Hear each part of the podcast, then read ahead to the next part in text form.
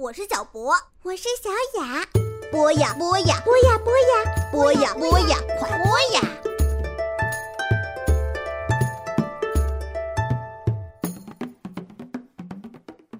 张开想象的翅膀，让我们遨游在绚烂多彩的神话世界。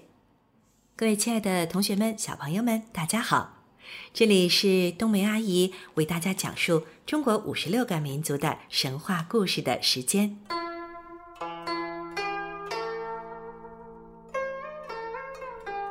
我们都知道，中国五十六个民族的神话故事是丰富多彩的，是历史文化传统中最神奇、最迷人的一部分。有一些神话超越自然，完全不符合现代人的思维和逻辑；而有一些神话呢，则有着明确的历史痕迹，包含着真实历史的宿地。还有些神话仅仅出现在。某一个地区的某个民族，或者是某些民族中间，而有些神话则不仅流传在中国，在世界其他地区也有着类似的传说在广泛流行。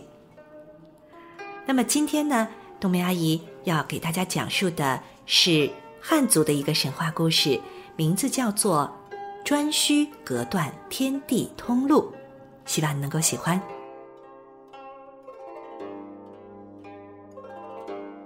颛顼是中央天帝黄帝的孙子，为三皇五帝中的五帝之一。他与百鸟之王少昊是差不多同时期出现的一位大神。颛顼曾在年幼的时候协助叔父少昊治理百鸟之国。长大成人之后，他回故乡做了北方天帝。他手下的属神是风神兼海神的于强，又叫玄冥。论辈分，于强是颛顼的父辈，但是他却心甘情愿地臣服在本领高强的颛顼手下。叔侄俩共同管理着北方一万两千里的积雪荒原。再说皇帝，皇帝呢本是神国的最高统治者。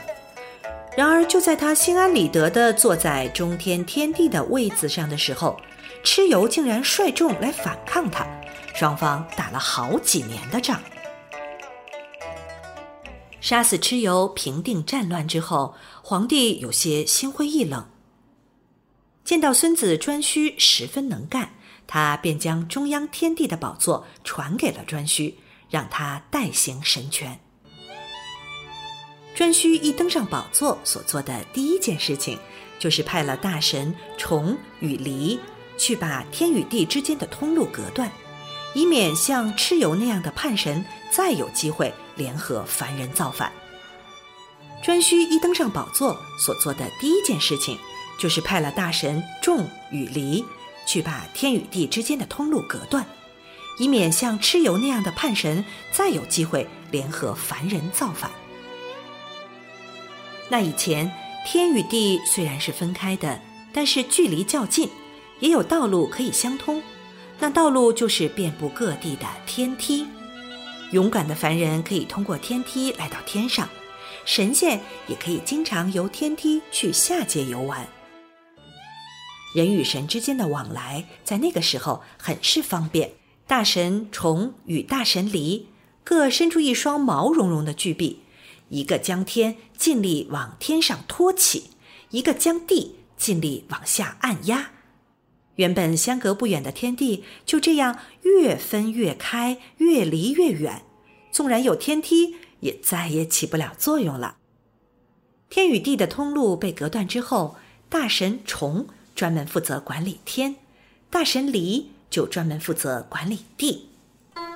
自从隔断了天与地的交通，天上的神虽然偶尔还可以私下凡间，地上的人却再也没有了上天的机会，神和人的距离一下子被拉得很远很远。成为中央天地的颛顼，从此安详的高坐云端，而对世人的疾苦不闻不问。他的三个鬼怪般的儿子王两、宋穷鬼与陶悟。甚至在人间胡作非为起来。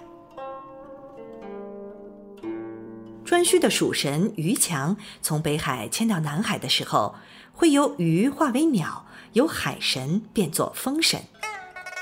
那时他会从风中传播大量的瘟疫病菌，给世人带去更大的灾难。久而久之，人们开始管颛顼叫做疫神帝。这个“疫”呢，就是疾病的意思。尽管颛顼的名声变得越来越差，但他担任统治者的期间，也做出了一定的贡献，尤其是在音乐方面，他有不少的作为。